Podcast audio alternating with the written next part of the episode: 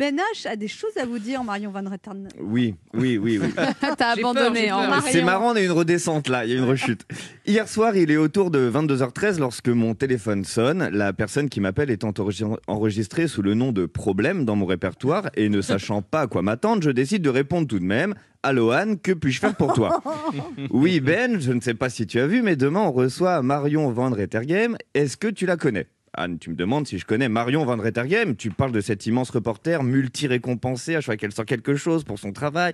Après Albert Londres en 2003, qui a notamment collaboré avec le journal Le Monde, écrit quelques ouvrages européennes convaincus, beaucoup de prestance, blonde, des yeux bleus magnifiques. Oui, je connais un petit peu. Là, Anne me coupe. Oui, c'est elle. Même si, ça va, ses yeux sont pas si magnifiques que ça. Vous, les garçons, de toute façon, dès que c'est bleu, ça fait waouh. Hein, Ouais, mes yeux vrai. sont pas mal non plus. Personne n'en parle jamais. Bref.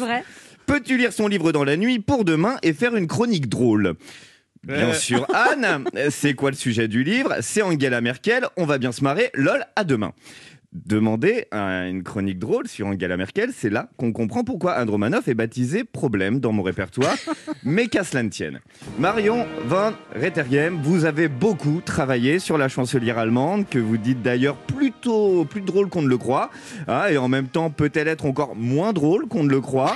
hein. dans le top 3 des sujets les moins drôles de l'histoire de l'humour, Angela Merkel arrive juste derrière le canapé clic-clac.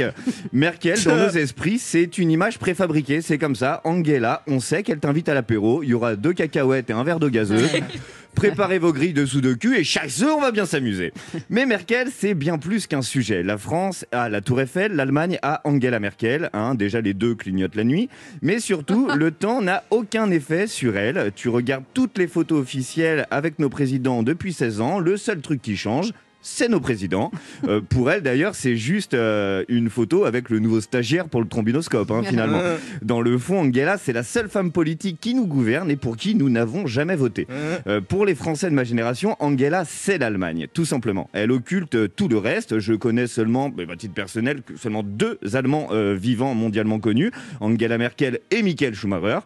C'est fou au passage de se dire que je connais autant d'Allemands que de légumes oubliés, d'autant qu'en plus, il y a Oh. il y a une réponse commune aux deux sujets. Oui, Angela Merkel, bien que bientôt arrivée au terme de son incroyable règne, ne sera pas oubliée de sitôt. Une femme qui fait partie de la grande histoire désormais, une femme de pouvoir, mais comme vous le rappelez dans votre livre, Marion Van Rettergem, une femme à la morale droite et irréprochable que vous racontez au-delà des clichés d'une courte chronique pseudo-drôlatique d'un modeste chroniqueur sans le moindre prix Albert Londres.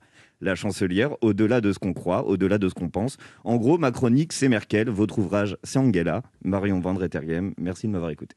Merci à vous.